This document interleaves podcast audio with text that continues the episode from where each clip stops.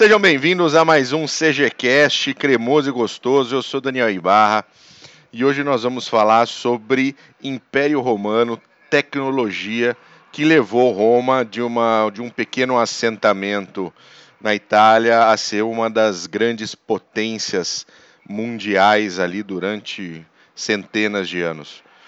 Uh, antes da gente começar, antes de eu falar com os nossos queridos membros da mesa, queria mandar um abraço para o meu amigo Fabiano Bittencourt, que está sempre, é, Bitenca, sempre ouvindo através do YouTube, e ele deu aquela, fez aquele pedidinho especial de ter imagens quando a gente está falando sobre um assunto específico. Boa. Então, a hora que a gente falar sobre a funda, aparecer a imagem da funda lá no, no YouTube para facilitar o entendimento do pessoal. Estamos levando. Fundaremos muito... o Bittencourt tranquilamente. Vamos Ô, louco, cara. Ele é um tá vascaíno doido. tão legal, pô. Não, vai, vai pra funda. Vai pra funda. Tem essa não. Então tá bom, Bitenca. Um abraço. Obrigado pela audiência. E comigo, como você já pôde ouvir, essa voz melodiosa, essa voz gostosa, dessa voz de, de, do interior de Florianópolis, meu querido amigo Glênio Madruga. Tudo bom, Mac? Tudo jóia. Saudações cavalarianas a todos os nossos ouvintes.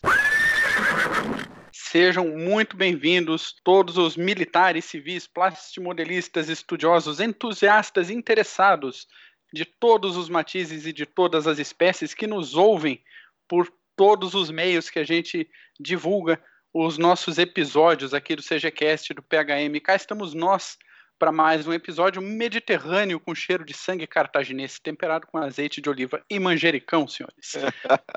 para quem nos ouve aí pelo YouTube e por solicitações aí do Bittencourt, inclusive, este episódio será ricamente ilustrado. Então, para quem acompanha pelo iTunes ou pelos diversos agregadores de podcasts, as imagens que a gente vai colocar no YouTube também estarão no nosso site clubedegenerais.org, na aba do episódio de hoje.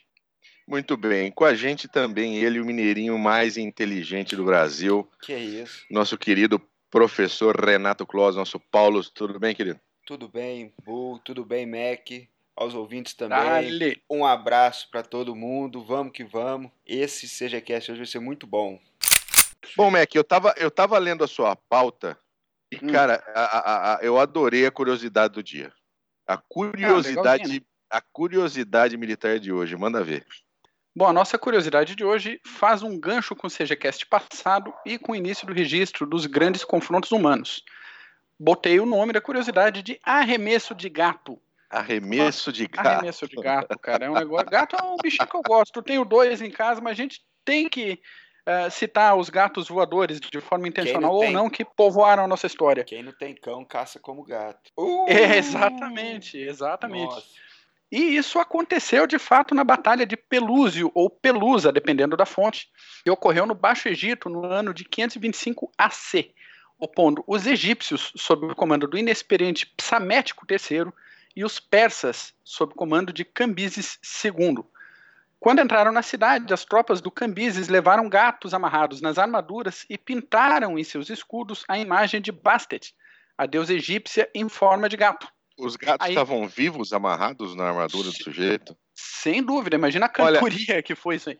Essa, essa é, uma, essa é uma, uma imagem que tem que colocar no YouTube, porque eu fico agora eu estou imaginando um monte de gato amarrado em armadura quando, do sujeito. Um monte de gato amarrado e os escudos pintados com cara de gato Isso, também. Isso, eu pensei nos escudos, eu pensei, bom, o, o, os escudos já, já iriam causar um, um, um, um ataque psicológico nesses egípcios, agora com os gatos então vivos, que beleza. Vivos e berrando, que gato não para quieto, é. gato ou tá dormindo ou tá berrando. Aí que os egípcios agiram exatamente como foi previsto, pelo, previsto pelos persas e por nós neste momento. Eles evitaram machucar os animais e ofender a deusa Bastet. Após o primeiro confronto, que deixou aí cerca de 50 mil egípcios mortos para 7 mil persas, os egípcios se esconderam na fortaleza de Pelusa. Aí que os animaizinhos pobres deles, gatos felinos peludos, foram soltos e outros lançados sobre as muralhas, o que obrigou os atacados a se renderem e perder uma batalha decisiva na, na conquista persa do Egito. Tá chovendo Cara, gato. É. Tá chovendo gato. E piora ainda. É uma marca do, do nossos PHM do CGCast aqui que sempre, a situação sempre pode piorar. Sempre. A, ah, é sempre. Após a rendição e a captura o Cambises ainda jogou alguns gatos em cima dos derrotados como sinal de humilhação. Olha só que carinha meio. Que, que maravilha. Cara, mala, é um coração peludo que joga bola de pelo para fora também, né? Exato. Cospe bola de pelo igual gato, inclusive. Nossa Quem tem gato se identifica aí. De vez em quando é. a gente tem que juntar os vomitos de gato pelo chão, que é pelo lambido que se acumula pelos séculos na que garganta gostoso. dos nossos companheirinhos. É, é. é, eu sou mais um, um, um, eu sou um sujeito cachorrinho, né? Eu não sou ah, um então, sujeito então, gatinho. Então eu só tenho cachorros aqui. Gato é só para as cachorras correrem atrás. Exato, você não tem problema da bola de pelo pela casa. Hum, às vezes eu tenho. Lá em casa tem. Ela vem do, ela, ela vem do quintal, de vez em quando, na troca de pelo da cachorra aqui, de vez em quando entra pra dentro da casa. Vem rolando igual aquelas bolas de feno do faroeste, assim, né? É verdade. É, é verdade. Vamos falar de tecnologia romana? Vamos ou lá. pelo menos, não que Roma tenha criado, mas tudo aquilo que Roma aprendeu ao longo dos anos, Mac? Isso. É isso aí. Mas a gente vai fazer uma introduçãozinha antes, que é sempre legal, né? Situar aqui a nossa discussão. Uma introdução com carinho, né? Ah, com carinho, com, ah, com, com jeitinho. Jeito, com jeito, né? com jeito. A gente teve um, um problema esses tempos atrás com, com um professor de Zulu português, mas deixa quieto, deixa o assunto falar. Deixa pra lá. Deixa pra lá. Você ah... conversou com ele, professor professor Zulu português? Eu, eu, eu, ouvi, eu, ouvi falar, mas... eu ouvi falar que ele, que ele atende também pela alcunha de Negão da Picona. Ô, louco. Como é que foi o encontro com ele? Depois que eu fiquei sabendo que o assunto era para ser a pauta do PHM, mas deixa pra lá, isso daí fica pra é, outra então... Tá história. Voltando para a história militar, né? Né, senhores? Né, senhores? Sim, sim, vamos lá, vamos lá. Uh, se a história militar de Roma tem um grande mérito, esse mérito se chama aprendizado, o que você já adiantou aí agora há pouquinho. É sempre bom ressaltar que na história as coisas acontecem muitas vezes de forma simultânea. E a impressão que a gente tem com o estudo escolar, às vezes passa a impressão, impressão, impressão de que as civilizações se sucedem cronologicamente. Acaba uma, surge a outra, acaba a Grécia, sobe Roma, aquelas é, linea, absolutamente linear assim. A, tipo a fundação de né? Roma. Né? Como se fosse gerações. Isso, como se fosse gerações, exatamente. A, a fundação de Roma ela é tradicionalmente, tradicionalmente marcada no ano de 753 a.C., formada pela união de alguns ajuntamentos locais ali, sabinos, etruscos, entre outros. Então, comparativamente, Atenas também se estabeleceu de forma definitiva ali após a invasão dórica e a, a famosa Idade das Trevas grega, mais ou menos na mesma época, ali pelo Mas século 8 assim. Ô, Mac, eu hum. sempre fiquei sabendo na escola que Roma nasceu das tetas da loba e de Rômulo e Remo. Tem uns papos desse, isso daí é uma né, discussão linguística que a gente pode uh, puxar num, num, outro episódio de origem civiliza de, das civilizações, um negócio assim. Tem algumas possibilidades para tradução de Roma. Então, de línguas e dialetos locais que diferentes que tanto podem apontar para teta, de fato, quanto uhum para ajuntamento ou cidade ou tribo, dependendo da língua abordada. Então isso ainda está em discussão.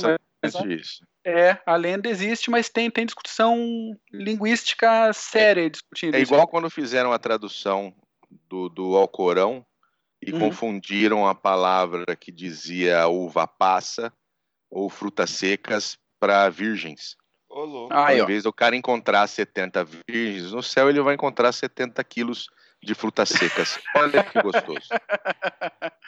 Muito cuidado com traduções. Fala isso, alimentado. Você, você consegue parar a guerra lá na Síria. Consegue, não consegue? Sensacional. É Vamos aí. lá, Mac, toca o pau aí.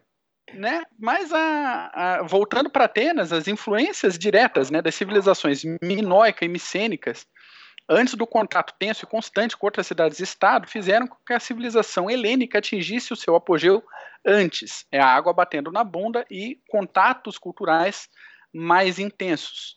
Ou seja, era necessário, era necessário o desenvolvimento pela sobrevivência. Isso. Exatamente. Pela sobrevivência e pelas próprias trocas culturais. Né? Você tem comércio com todos os povos ali do leste do Mediterrâneo, você tem intercâmbio cultural, você tem um monte de coisa. O, próprio alfabeto grego deriva do alfabeto fenício. Né? O, o novo alfabeto, depois da morte do linear A e linear B, no linear A minoico, linear B micênico, que morreu depois da invasão dórica, você tem uma volta da escrita grega a partir do alfabeto fenício. Então, toda essa troca fez com que a, a civilização helênica viesse com força uh, não muito tempo depois desse reagrupamento das cidades-estado. Então, teve esse auge no século V AC e entrou em declínio suave, né, constante, logo após a Guerra do Peloponeso. Isso. E daí a era do Alexandre, o Grande, que a gente conversou no último episódio. Por sua vez, Roma, que estava pouco mais para oeste, teve um desenvolvimento mais lento, justamente pela distância dessas guerras. Então, várias cidades ali da Península Itálica e de ilhas é, próximas foram antigas colônias gregas, mas a influência maior foi realmente dos nativos da Península Itálica, principalmente do povo etrusco, a partir Entendi. do ano 650 AC. Uh, deixa, eu, deixa eu fazer uma pergunta para vocês, primeiro para o nosso mineirinho. Uh, é, é, uma, é, uma, é uma questão histórica, isso é uma, é uma, acho que uma verdade empírica, a gente pode dizer. Uh, os conflitos com que as pessoas se colocam uh, quando estão né, em tribos, ajuntamentos, nações, países, esses conflitos acabam levando a um desenvolvimento muito mais rápido interno, né, Paulo? Demais. Seja de armamento, seja de medicina, seja de comunicação, de tudo que é necessário para se poder vencer aquele, aquele conflito, aquela situação. Né? Exatamente, até pelo, pelo simples fato de que eles têm que sobreviver. Se você precisa sobreviver, você tem que aprender como e o jeito correto. E foi o que Roma empreendeu desde o começo de suas batalhas e, e, e sempre aprendendo com, com os inimigos, sempre melhorando. Então, Roma foi um, um, um, exemplo perfeito de como você consegue se tornar forte aprendendo com os erros. Roma foi saqueada no ano do século III a.C. pelos galeses e depois aprendeu, falou que nunca mais iria ser saqueada daquele jeito. Depois foram, depois com os bárbaros, mas Roma sempre aprendeu a digerir bem seus é, é, ensinamentos, suas derrotas, suas vitórias e aplicando no campo da estratégia. Quem já leu Flávio Vegésio sabe que Roma tem esse papel que regenera tudo que consegue é, pegar e melhorar sempre. Então tem essa questão de sobreviver. Se você precisa sobreviver, você vai aprender o que é certo. Você vai aprender o que é certo, o que acha correto e sempre Roma fez isso muito bem. É excelente, Mac. Não só com os erros, mas com o acerto dos outros, né? Isso. A Roma pegou ali a, a formação de falange grega e macedônica, aperfeiçoou isso, gerou as legiões, e as legiões permaneceram sendo aperfeiçoadas conflito após conflito através dos séculos, e, e, esse é o grande diferencial romano, realmente. Sim. A Roma herdou toda essa arte militar antiga, aprendeu com todo mundo, absorvia os conhecimentos, melhorava o que era bom, transformava a dinâmica do combate e aplicava isso de forma diferente no campo de batalha para permanecer sempre na crista, na nata. É importante e falar. além só importante falar também que esse intercâmbio das legiões era muito grande, até porque é, é, as tropas auxiliares sempre, sempre eram tropas estrangeiras. Então, esse intercâmbio já começava dentro da legião e se ia até o topo da hierarquia. Depois, até que seria um, um, um ótimo CGCast para falar sobre a queda de Roma. É, Roma absorveu uhum. tantos bárbaros que, que chegou ao ponto que, que caiu.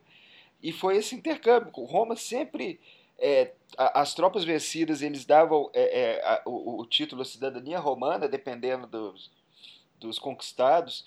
Então esse intercâmbio sempre foi muito grande, muito grande. O, o que foi o, o que levou ao auge de Roma, que também levou ao seu declínio.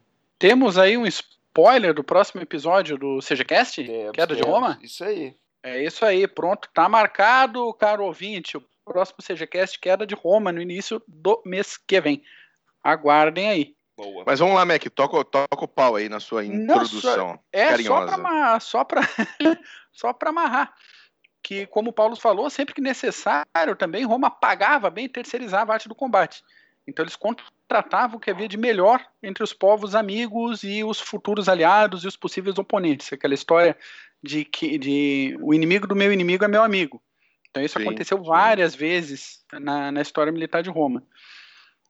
E tudo isso gerou, também como o Paulo comentou, toda essa aplicação de recursos humanos, materiais, financeiros, forjou um domínio que durou aí do século 8 AC até o final da Idade Média. Então lembremos que o Império Romano do Oriente ainda era Império Romano e perdurou até o ano de 1453. Pouco senhores. tempo, né? Pouco tempo. Oh, não é para não é para qualquer império. Isso mostra como que a arte, a arte da guerra romana perdurou por muitos tempos o, o, o Império Romano do Oriente com o Império Bizantino, é, as pessoas precisam ver um pouco o Belisário, esses generais que andavam junto com as tropas e eram mestres, mestres, mestres militares, mestres da estratégia. E é um, uhum. é um, é um, é um ponto da história que como eles se defenderam, como eles conseguiram se, é, é, é, se defender até o século XV. É, é, é, bem interessante essa. É a arte da guerra romana que perdurou esse tempo todo. Exatamente. E nessa contratação também, a, o Império Bizantino, o Império Romano do Oriente, tinha contratado a Guarda Varejana, como o Otto comentou no CGCast sobre forças especiais, né? Então, mesmo séculos depois ali da, da queda do, da parte ocidental do Império Romano, vamos dizer assim, a prática de contratar os melhores permaneceu. Então, ah, os nórdicos são guerreiros excelentes, vamos contratar um bando de louco desse, vamos fazer uma guarda especial aqui em Constantinopla. É a mesma linha, o mesmo pensamento militar que permaneceu aí até o início da Idade Moderna, desde de, do início de Roma até o início da, da Idade Moderna. Isso aí. Sensacional. Muito bem, vamos falar um pouquinho uh, agora sobre os dispositivos terrestres.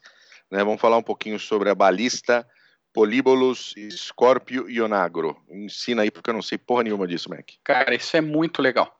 Após a incorporação das cidades gregas por Roma, ali no ano de 146 AC, portanto, já depois da, das guerras contra Cartago, os romanos tiveram mais acesso às tecnologias empregadas pelos colegas aí da Antiguidade Clássica. Então, armas que lançavam projéteis não eram incomuns, assim como o próprio funcionamento disso, a, o impulso dos projéteis por torção de cordas. É um, um funcionamento muito, muito interessante.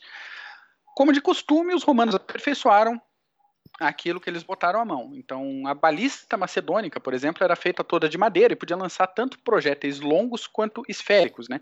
Flechas ou bolas de alguma coisa, pedra, alguma coisa. Mas era um armamento fixo e pesado pra caramba, assim. Então, os romanos diminuíram o tamanho de todo o sistema, reforçaram a estrutura com peças de metal, coisa que não tinha na balista macedônica. O resultado disso foi mais precisão de tiro, maior mobilidade, com balistas montadas sobre carros de combate. E aí a novidade romana, montar isso em cima de carroça. Que, que beleza. É, elas eram chamadas de carrobalistas. Carro e isso foi aperfeiçoado e diminuído até para uso como armamento individual, que eram as manobalistas e os escórpios. Então, segundo Vegésio, já citado pelo Paulus, cada legião tinha 55 carrobalistas, ou seja, uma para cada centúria, na organização de legião da época do Vegésio. Confere? Isso. Nessa configuração, a balista era montada sobre um carro de combate, vulgo carroça, puxado por dois equinos de espécie variável e operado por dois romanos. Por favor, ouvintes, não confundam uma coisa com a outra. Os equinos puxavam a carroça e os romanos operavam o negócio lá em cima. Hum. Existem representações em colunas romanas que mostram esses armamentos sendo transportados sem os projéteis em posição de tiro. Neste caso, provavelmente sendo movidos até a posição final no campo de batalha.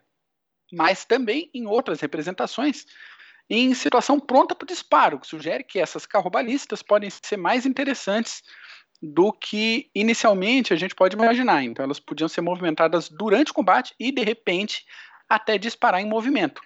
É, um, é praticamente um lançador de mísseis da antiguidade. Né? É, uma biga Exatamente. armada, uma biga que lança mísseis. Isso aí. Lembremos que o nosso cascavel, querido, do exército brasileiro, não atira em movimento. E, de repente, uma carrobalista dessa época fazia isso. Olha só. Uh, pra, é, é. Para comparação, no Extremo Oriente, que é sempre bom a gente fazer essas ligações temporais, tem os primeiros registros de balistas montadas sobre carro de combate somente na dinastia Tang, que é cerca aí de 500 anos até o uso dos romanos. Então demorou meio milênio para que isso fosse empregado na China.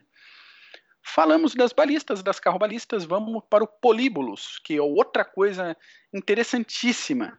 Políbolos. Ele, políbolos. Ele é um armamento de origem grega também e também aperfeiçoado pelos romanos. O esquema funcionava basicamente como uma balista de repetição. Ele tinha uma cadência de fogo de até 11 projéteis por minuto então, quase quatro vezes mais do que uma balista convencional. Por mais incresça que parível, sim, tinha um carregador ou magazine de madeira com as munições depositadas que caíam exatamente no local de disparo em sequência logo depois do disparo anterior. Infelizmente, para nossa tristeza, nenhum políbulo foi encontrado ainda em escavações arqueológicas romanas, mas foram encontrados outros posteriormente. Existem reconstruções de políbulos aí para nossa apreciação em diversos museus militares da antiguidade na Europa. E para fechar essa parte de disparo, o onagro era uma versão pesadaça do sistema, uma clássica arma de sítio e um antepassado direto das catapultas medievais. Então isso realmente era usado de dentro de fortificações e de construções que poderiam permitir um uso mais lento de, desse tipo de armamento. O, o, sistema de funcionamento também era de torção, mas os projéteis lançados eram mais pesados e em algumas situações cobertos com piche e materiais inflamáveis e lançados de forma carinhosa contra os inimigos de Roma. É, só para o nosso ouvinte não ficar boiando, assim como eu hum. fiquei, uh, quando comecei a estudar esse querido SejaCast, Uh, a balista, o políbulo, o escorpio, ele tem muito. Se você tiver na sua cabeça, se você souber o que é uma besta, a gente não está falando de pessoa, a gente está falando daquela arma que ela tem um, um, um arco curvo e ela aparece e ela tem um arco curvo e ela é lançada através de um gatilho com um projétil, normalmente um, uma flecha ou algo desse tipo. A balista, o políbulo, o escorpio tem aquele formato. Exatamente. Isso aí. Mas não necessariamente aquele tamanho. É, né? como se fosse a gente vai colocar, grande, né? A gente vai colocar tudo essa, isso Essa no... esportiva de agora, é, essa esportiva de agora, a besta esportiva de tiro para brincar no quintal aí, você acha para venda ainda com o nome de balista. Então ela é sucessora, vamos dizer assim, é neta, bisneta, tataraneta da Mano Balista, que era balista de uso individual romana. É isso aí mesmo. É, e aí o onagro fica mais parecido com realmente uma catapulta. É uma né? catapulta, exatamente catapulta e depois que vai para a linha dos morteiros e obuses e armas de profundo poder de fogo. É, só que o, o Mac falou é interessante que eles usavam também piche, botavam é, projéteis que iam pegavam inflamáveis, né? Tudo para pegar fogo, mas é interessante também que eles jogavam corpos através desses onagers onagos, uhum. porque é, é, guerra biológica, já, já há muito tempo, poxa, a gente se, se tá de sítio jogar corpos para ver se causava alguma peste, alguma coisa dentro do, da fortaleza, então é, é, mais um tipo de projétil que você pode usar aí, joga, joga seus, o, o, as suas tropas que já morreram, joga todo mundo lá dentro e tenta ver se consegue quebrar o sítio mais rápido. Jogar o gato no Egito, o que, que custa jogar uns defuntinhos aí, né? Pois é. é e o defuntinho cheio de, de doença e em, em processo de decomposição causa um problema sério se cair dentro do, uh, do suprimento de água. Exatamente. E né, coloca realmente o, o cidadão que está ali tentando se proteger da invasão numa situação de rendição quase que imediata. Sim, sim. Lembrar que alguns comandantes se ferravam, para não dizer um termo mais direto, depois de fazer esse tipo de operação de lançamento de ex-combatentes, né? Para quem leu ali aquele livro A Cidade Antiga, do Fustel de Coulanges, que é um, um livro relativamente antigo, mas vale muito a leitura, nesse livro explica todo o trato com os mortos e toda a importância que um bom lugar de descanso para os mortos tem para o resto da vida do morto. Então, ou a alma do morto ia para o Hades, ou dependendo da situação ali da, da época da compreensão, ficava preso ao corpo dentro da, do túmulo e precisava ser alimentado pelos seus descendentes. Então, de tempo em tempo, tinha que ir lá verter vinho e verter leite na tumba, porque senão passava fome eternamente ali dentro da tumba. Então, você sair jogando cadáver para tudo quanto é lado, é bom que não seja um cidadão romano, ou que não seja pelo menos um cidadão romano de valor, senão o comandante ia ter problemas aí depois a, quando voltar para casa. Teve um comandante grego, não lembro quem foi agora, na Batalha de Plateias, que fez uma nhaca dessa com os cadáveres da batalha, deixou tudo, montou tudo num, numa vala coletiva e passou um perrengue. Depois foi exilado e tudo, perdeu o comando militar e foi exilado, justamente por falta de respeito com os mortos. Interessante essa relação. Impressionante. E isso sempre me lembra, Mac, aquela fortaleza em Santa Catarina, portuguesa, que tem a fonte de água para o lado de fora da muralha. pois é. é. A gente tem dois casos interessantes aqui Essa é a, a fortaleza de São José da Ponta Grossa, na ilha de Santa Catarina, a ilha principal de Santa Catarina, para quem conhece, para quem vem para cá, para quem virá para cá, logo depois da praia de Jurerê Internacional, você sobe um morrinho ali, tem a, o forte e a fonte da água, a carioca, fica do lado de fora. Então é, é meio tenso assim esse negócio pensar numa fortificação e deixar a fonte d'água para fora da, da muralha. É, e ela fica bem na encosta, então o inimigo pode subir até o topo uhum, e, atacar o, e atacar o pessoal que está dentro do forte. Não, foi de uma Olha, de uma inteligência assim. Uma precisão da engenharia portuguesa, coisa mais linda, né? Impressionante. É, Mas vamos. Caso, só rapidinho, vou dar, vai, vai, vai, ficar longo esse episódio. O... Teve o, a fortaleza de Santo Antônio de Ratones, não sei se chegou a conhecer. Conheci. Conheceu Ratones? Uhum. É, ela fica bem no, no meio da Bahia Norte ali, entre a ilha de Santa Catarina e o continente. E alguns corpos com malária foram enterrados ali depois da, do final do, desse uso militar. Então foi utilizado como leprosário, foi utilizado como é, é lugar de recuperação ou para deixar as pessoas morrerem lá. Alguns corpos de, de mortes de malária foram enterrados ali atrás Caramba. da casa do comandante. Aí que na década de 80, como, quando começou a restauração dessas fortalezas, começaram a achar esses corpos enterrados, cara, ali. E a equipe de trabalho abandonou o trabalho, falou, nem a pau que eu vou voltar lá, a gente tá achando cadáver ali, tá louco? Tiveram que contratar é. gente de fora para poder trabalhar e fazer a recuperação. É, deixa os outros morrer, não a gente, né? isso aí, é bem isso aí. Mas vamos falar dos dispositivos navais. A gente tem o Corvus e o Arpax. Exatamente. O Corvus, para começar, era um dispositivo de abordagem marítima utilizado ou não, dependendo da fonte, a partir da Primeira Guerra Púnica contra os cartagineses. O sistema aparentemente era composto de uma ponte de cerca de 10 a 12 metros de altura que era fixada ao mastro principal dos navios romanos e era baixado por um sistema de polias para que os soldados pudessem atravessar para o navio atacado. Na extremidade dessa rampa tinha uma ponta de metal que lembrava um bico, por isso o nome Corvus, hã? Hã? que é, se cravava é. no convés da embarcação inimiga. Daí prende o navio, passa pela ponte, coisa simples, fácil. Alguns estudiosos sugerem que o Corvus era uma rampa fixa, outros falam que era uma rampa articulada.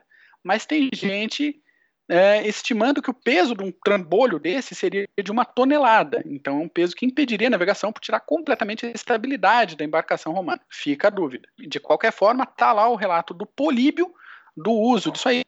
E segundo ele, esse foi o diferencial na Batalha do Cabo Ecnomus do ano 256 AC, onde 350 embarcações cartaginesas foram derrotadas por 330 navios romanos, no que foi uma das maiores batalhas navais da história. Beleza. Então, temos a possibilidade do Corvus. Mas o Arpax é mais interessante, é um outro dispositivo de abordagem, também registrado e, na minha opinião, muito mais inteligente do que carregar uma ponte em cima de um barco. O registro do Arpax é da época da Revolta Siciliana, especificamente ali pelo ano de 36 AC. O dispositivo era um arpão de pontas curvas, um gancho, tipo bate-gancho, para quem assistiu o Batman da década de 80, ó, denúncia de idade.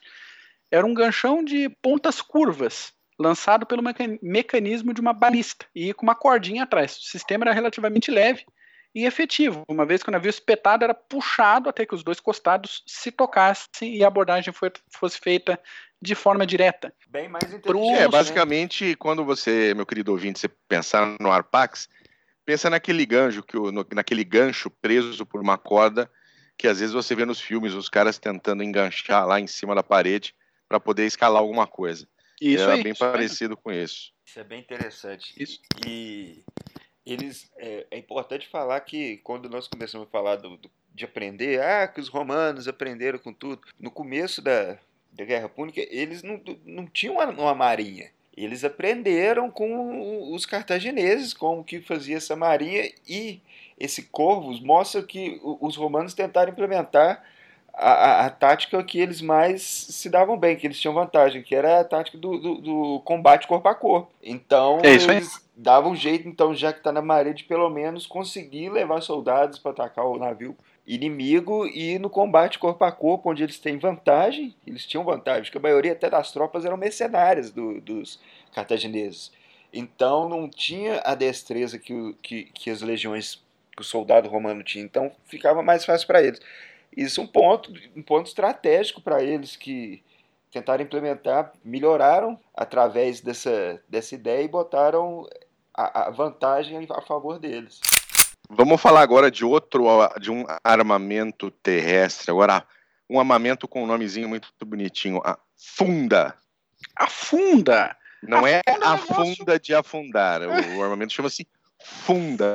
Ela é um trenzinho simples, cara. E justamente por isso ela é extremamente eficiente até hoje. Então tem gente que caça usando funda ainda hoje, nos mesmos moldes da funda dessa época. Ela é base, basicamente uma corda ou correia de couro trançado com um corte, um pedaço maior de couro no meio que acomoda uma pedra. O procedimento de tiro é girar rapidamente esse negócio e soltar uma das pontas para disparar o projétil. Simples, né? Seria, não tem mecanismo, não, não é difícil de aprender, de boa. O nosso ouvinte que, que, que quiser ter uma ideia melhor, pense na luta entre Davi e Golias. Exatamente. Davi exatamente. usava uma funda ou algo uma muito parecido funda. com uma funda. É, que, é isso que eles aí. giravam e jogavam, né? E soltava o pedaço no, no alvo.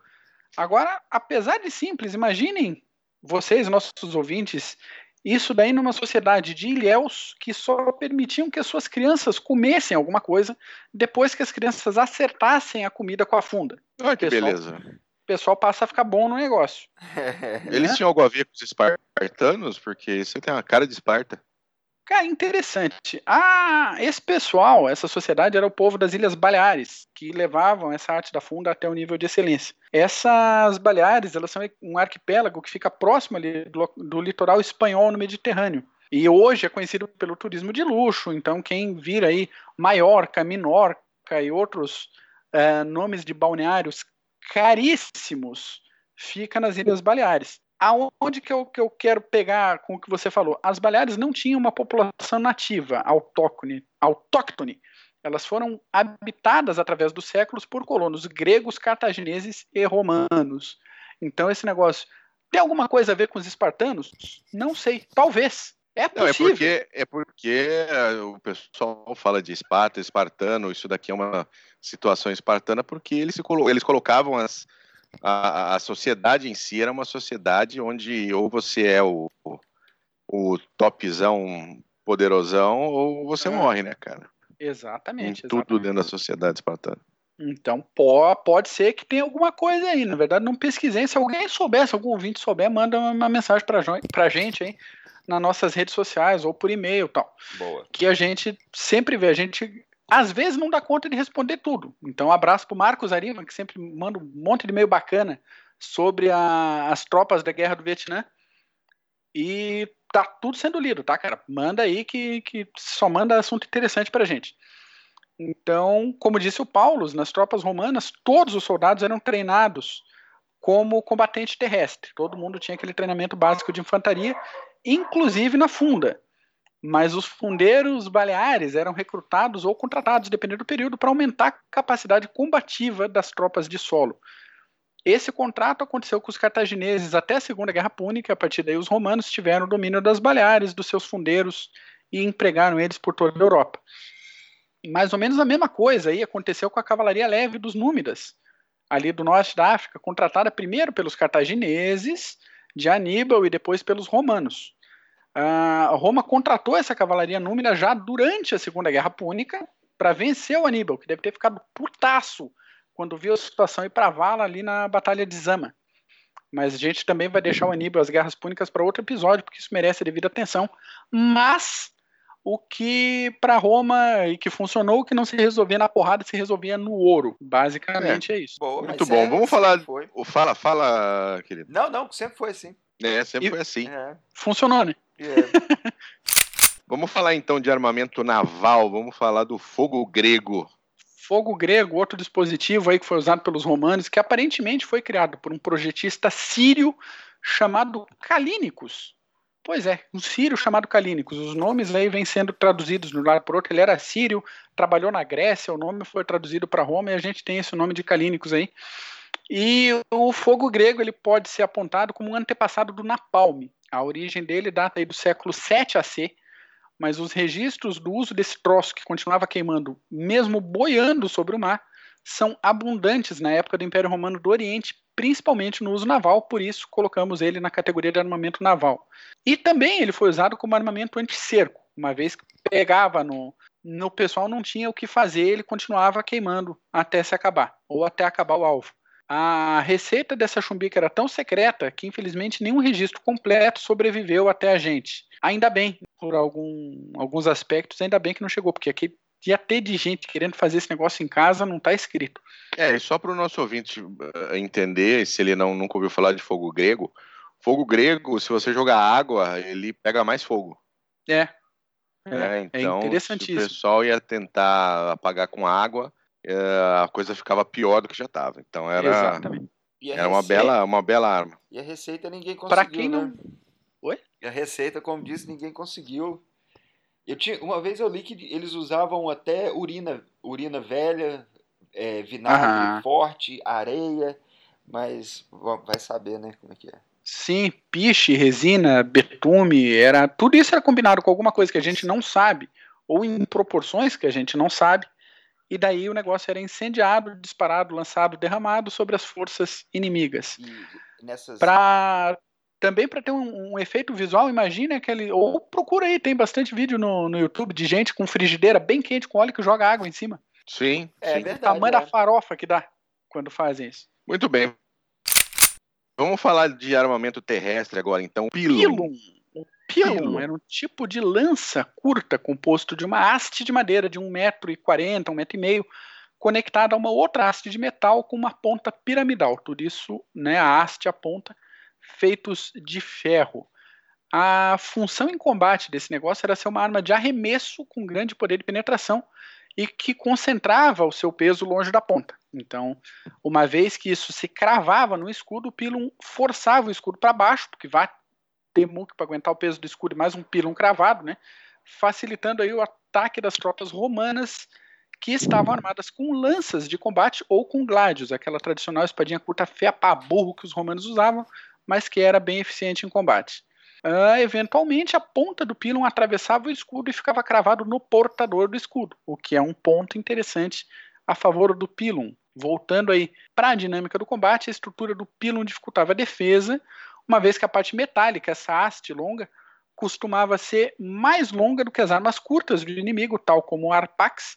Então, na maioria das ocasiões, os escudos eram abandonados, não tinha como cortar esse troço fora. E facilitando o ataque dos romanos, já que tinha um a mais ali sem escudo. Como característica final dessa, dessa lança de arremesso, as versões mais finas, porque sim, tinha uma versão mais fina, cuja haste era simplesmente encravada na alça de madeira, e tinha uma versão mais pesada, que ela era arrebitada, parafusada, pregada, sei lá como é que era a fixação, mas ela era mais bojuda, era o pilum mais pesado, e isso tudo tendia a entortar após o impacto. Então, isso tornava os píluns inúteis, caso algum inimigo conseguisse arrancar isso do escudo e tentar retribuir a gentileza, tirando de volta um pílum para os romanos. Já está virado num, num U de ferro torto e não tinha utilidade nenhuma para combate mais. fazer isso. com ele.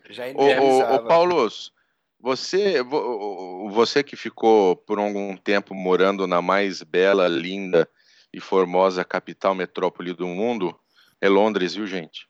Uh, tinha, tinha, muito, tinha muito desses armamentos ou réplicas, você encontrou bastante disso em museus? Tem, lá no British Estava por lá? Lá no British Museum tem muitos, muitos, muitos, muitos artefatos dos romanos, de armas deles, capacetes, é, armaduras. Tem que visitar. Agora, tem muita coisa lá que você pode com comprar lá em Londres, é moeda romana que eles achavam dos fortes. É, e, e, é baratinho, são centavos, você compra uma moeda romana. Tem, é, que beleza. Como se fosse no aquário. Você chega lá, pega tantos que você quiser, paga e vai embora. Caramba, que maravilha. Um dia, vai quem sabe. Vai merda a hora que eu for a Londres. Certeza. Muito bem, vamos falar agora de equipamento naval novamente. Ponte de pontões.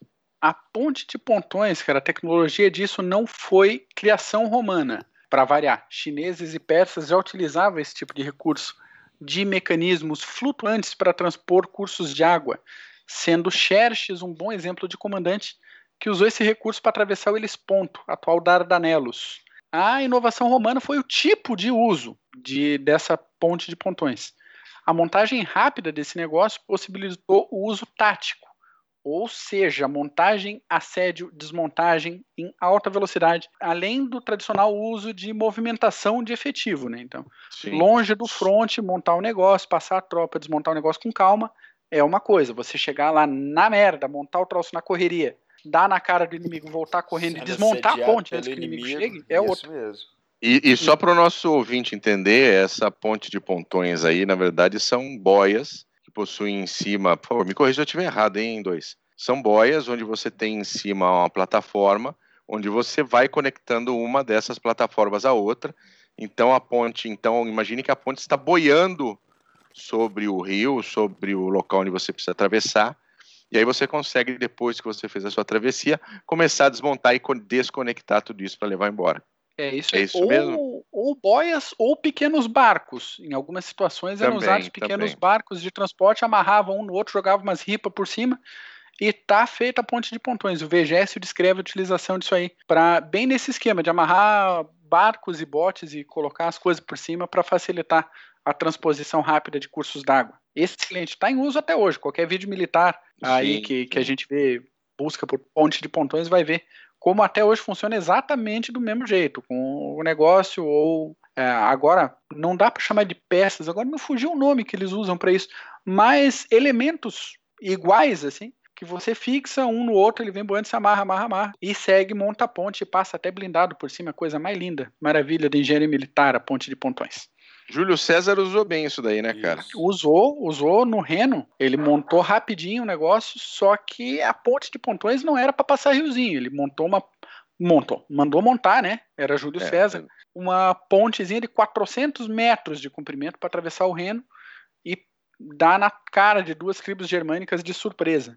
Então, feito isso, ele fez a demonstração de força que ele queria, né? Mostrou, pô, Roma é fodalhaça pra caramba voltou para o lado certo do reino, que ele tinha que, que ficar, e ordenou a desmontagem da ponte antes que os germânicos chegassem. E não se meteu mais, deixou os caras lá, que é, que é mais jogo. Que ótimo. Fala, meu querido Paulo. Não, não, acompanhando. Isso aí, acompanhando. Quem, quem, quem, quem, Voto com o relator. Isso, é, a, até hoje a tecnologia é quase a mesma, não é? Se vocês forem ver, tirando dos americanos na Segunda Guerra que montaram, não vou falar tecnologia, mas a ideia de desse assédio rápido de montagem, desmontagem, ficou pré-industrial, rapidinho você monta, desmonta e tal, vai embora. E do jeito que o Júlio César fez, já desmontou na hora para mostrar a mobilidade que eles tinham naquela época. Isso aí, isso aí. Por mais que não tenha entrado na Germânia para ocupar, ficou aquela mensagem, ó, a gente é capaz de chegar na fronteira, montar esse negócio, invadir vocês, chutar a bunda de todo mundo a hora que a gente bem entender, no lugar que a gente bem entender. Exatamente. Não precisa necessariamente de um val, de um lugar específico. Não tem como vocês quererem defender toda a fronteira com o Império Romano. A hora que a gente quiser, a gente entra aí nessa, nesse quintal, nessa bagunça. Vamos falar agora sobre formação terrestre. Acho que essa formação, formação de tropas, tá, gente? Uh, essa é uma das formações mais, como é que a gente pode falar, mais conhecidas, né? Que é a formação testudo ou formação tartaruga do exército romano. Fala um pouquinho aí, Mac. É isso aí. E esse foi um desenvolvimento romano pleno, coisa feita em casa. Essa, essa manobra ela tinha caráter defensivo. Normalmente era realizada quando as tropas romanas estavam em vias de serem cercadas ou quando projéteis de todos os tipos começavam a chover do céu.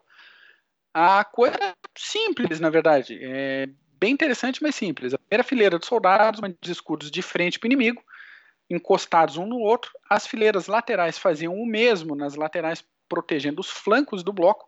E as fileiras internas levantavam os escudos, montando um negócio parecido com um telhadinho. E não tem que faça. Tem relato aí de, se não me engano, do Vegésio, de flechas que só ricocheteavam nessa montagem e não entravam, não tinha problema nenhum. Então, para quem já assistiu alguma dessas séries recentes aí sobre Vikings, imagina uma parede de escudos em 3D, né? Não só de frente, mas de frente nas laterais sim, e sim. em cima.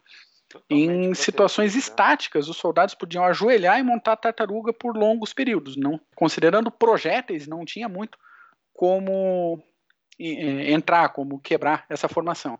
E caso tivesse necessidade de movimento, os militares se deslocavam de forma lenta e organizada, passinho cadenciado, aquela disciplina romana que a gente gosta tanto de ver. claro, né, que a tartaruga, a tartaruga tinha suas limitações. Então a formação era bem apertada e a coisa dificultava ali o combate corpo a corpo. Se por um lado a tartaruga era praticamente imune a projéteis, flechas, pedras fundas, a sua fraqueza estava na cavalaria pesada, os famosos catafrates, que batiam de frente e desmontavam a porra toda. Em termos técnicos cavalarianos, isso se chama atravancar. Você vem Que absolutamente maravilha. sem freio e se atira em cima do negócio. Termo Muito técnico. bom. Termo técnico, termo técnico. Nós temos também, vamos falar um pouquinho agora sobre Marinha Romana. A Marinha Romana, ela teve um, ela teve uma grande, hoje tá foda esquecendo tudo. ela teve uma grande importância na, na, na, né, na expansão do Império Romano em si. Isso, ainda mais Sem dúvida, não. conquistar o Mediterrâneo. Ah, Fala, Paulo, você está muito quieto hoje nesse vídeo. isso. Não, mas o que eu estava falando, eu, eu, eu atravessei e falei até antes, mas daquilo da Marinha Romana, do que eles aprenderam através dos cartagineses. E aprenderam muito bem como se cria uma marinha. Não só para a guerra, mas para transporte também no Mediterrâneo. Então, é, eles já aprenderam ali na Sicília, antes de conquistar a Sicília, quando a Sicília era, era território grego ainda, né, de Atenas, eles já estavam absorvendo essa tecnologia e chegou ao ponto de encontrar os cartagineses na Primeira Guerra Púnica e aprender, aprenderam muito bem, como eu disse aquela hora, botaram as vantagens que eles tinham para poder entrar no jogo e foi até o final. Mediterrâneo virou para o romano por 400, 500 anos depois disso. É isso aí, não é fácil montar o Mare Nostrum, né? Isso. O, o, o legal do- desse negócio do navio cartaginês que foi capturado, as tábuas e as peças principais ali de, da estrutura, agora me falha os termos técnicos para descrever a viga principal, ali as costelas do- dos barcos e tal. Isso nos navios cartagineses era tudo numerado. Então isso podia ser feito em grande quantidade com peças iguais e montados em grande quantidade com peças iguais de uma forma que lembra muito uma linha de produção. É, pré-fabricado.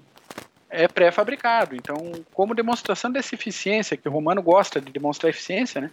no ano de 260 AC, no meio da, da. Não no meio, um pouco mais no início da Primeira Guerra Púnica, os romanos construíram uma frota de 100 quinquerremes e 20 trirremes, tá? Quinquerremes, navios com cinco fileiras de remadores e trirremes com três, em um período de somente 60 dias para montar sua defesa contra os cartagineses. Qual é a marinha, a marinha hoje que monta 120 navios em 60 dias para fazer uma oposição? Se você um der-? Se você, se você der oportunidade, a Marinha dos Estados talvez. Unidos tem, tem. Já demonstrou que consegue fazer isso na Segunda Guerra Mundial. Saía, saía um destroyer e um mercante por dia da linha de- dos, ah, ah, dos portos ah, americanos. É, isso é impressionante também. E você tem que ter uma, uma logística, um preparo muito bom para dominar toda a cadeia de produção. Agora imagina os romanos também, para chegar fabricar pré-fabricado, já deixar pronto kits. É muita eficiência mesmo.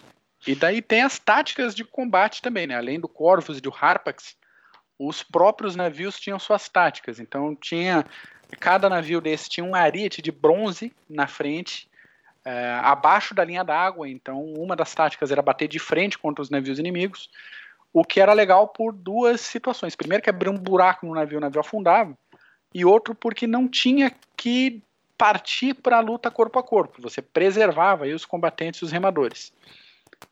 Isso é interessante. Dá, abre um buraco, rema para trás, tira o barco parte para o próximo combate.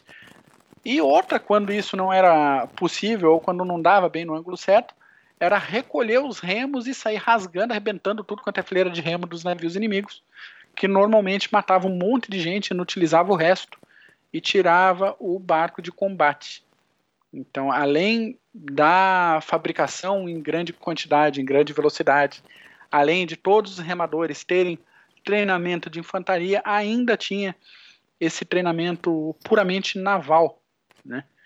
E em tempos de paz, vamos dizer assim, o, a marinha romana era dividida em frotas baseadas em portos específicos, em constante treinamento. Então, cada frota tinha ali conhecimento pleno da sua baía, dos bancos de areia, das pedras submersas. Então, seguramente, nenhum invasor naval teria tanto conhecimento do seu lugar de combate como as frotas romanas. E isso, segundo Sun Tzu, caralhões de anos antes, conhecimento Sim. do terreno tem um peso gigantesco no desdobramento gigantesco. com E, e, e o, o Paulo, tem, uma, tem um ponto aí que eu acho bastante interessante. O, o cinema mundial levou a gente a crer que todos os remadores dessas frotas romanas eram escravos, né? E isso está longe de ser verdade. Né? Não, eles eles chegaram a terceirizar até os remadores, e os remadores eram, eram combatentes também. Então, pagos para isso, né? Pagos para desenvolver isso, esse trabalho. E, claro, eles tinham também remadores também.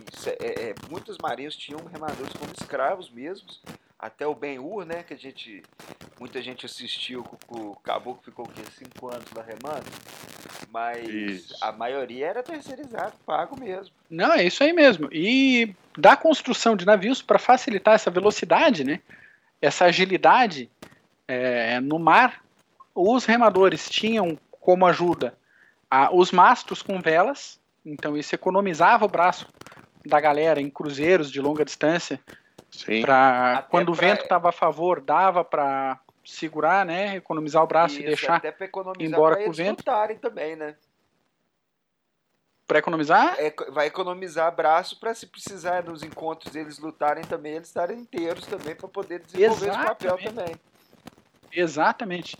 E o, o fundo lastro desses navios era pequeno, era baixo, então não tinha muito depósito de água e de comida o que dá mais um ponto aí para a logística romana, estudo da logística romana. As tropas, os navios de combate eram seguidos por navios de abastecimento. Então sempre precisava repor água com mais facilidade, comida, coisa, não precisava carregar isso tudo na embarcação de combate. Isso vinha o pessoal da logística acompanhando para fazer esse suprimento. Então barcos mais leves mais manobráveis, com tripulações normalmente mais descansadas e mais bem treinadas, garantiram esse domínio de vários séculos do Mediterrâneo para Roma. negócio sensacional o estudo da Marinha Romana. é muito bom. Fala, Paulo. Né? Olha tanto que eles levavam a sério a logística. É, é o, o, general até do foi da época do Vietnã que ele falou que se você quiser ganhar a guerra, tem uma boa logística. Se você tiver ter o suporte de uma boa logística, você já tem meio caminho andado para vencer uma batalha. E isso dá para ver já desde o mundo antigo, né?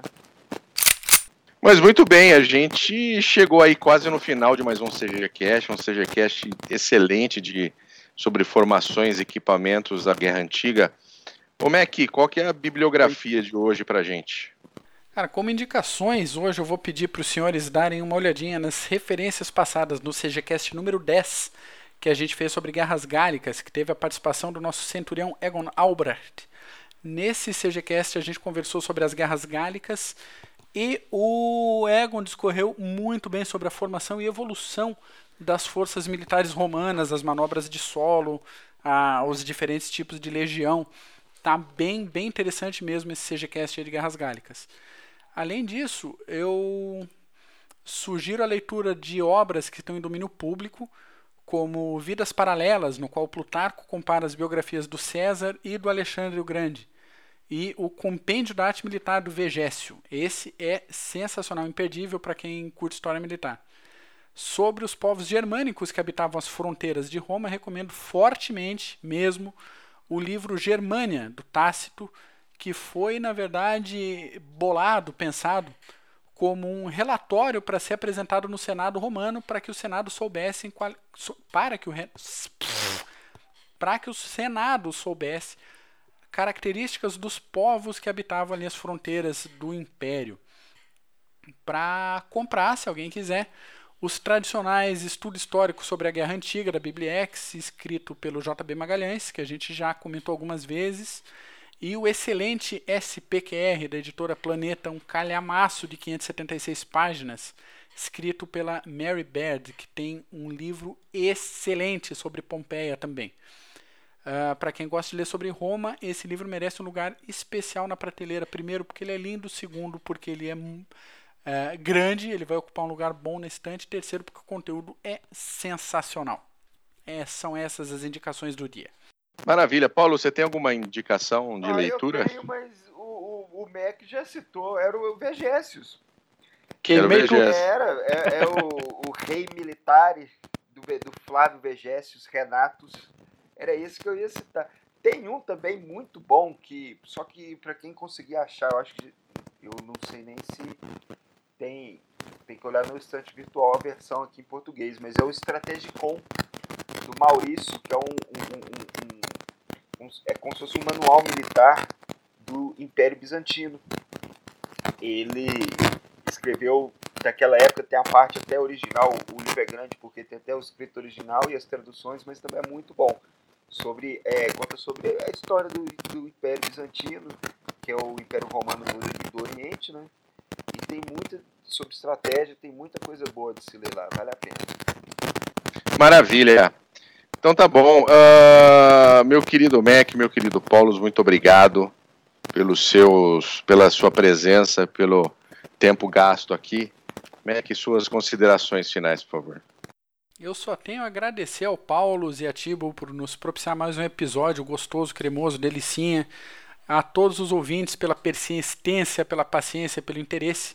Lembrando que as contribuições, colaborações, indicações de leitura, indicação de vídeos, reclamações, resmungos, choradeira e ranger de dentes podem ser enviados para nós pelo formulário de contato do nosso site clubesgenerais.org pelo e-mail contato@clubedegenerais.org ou pelos comentários diretos no Instagram, YouTube, Twitter, Facebook, por carta, por pombo.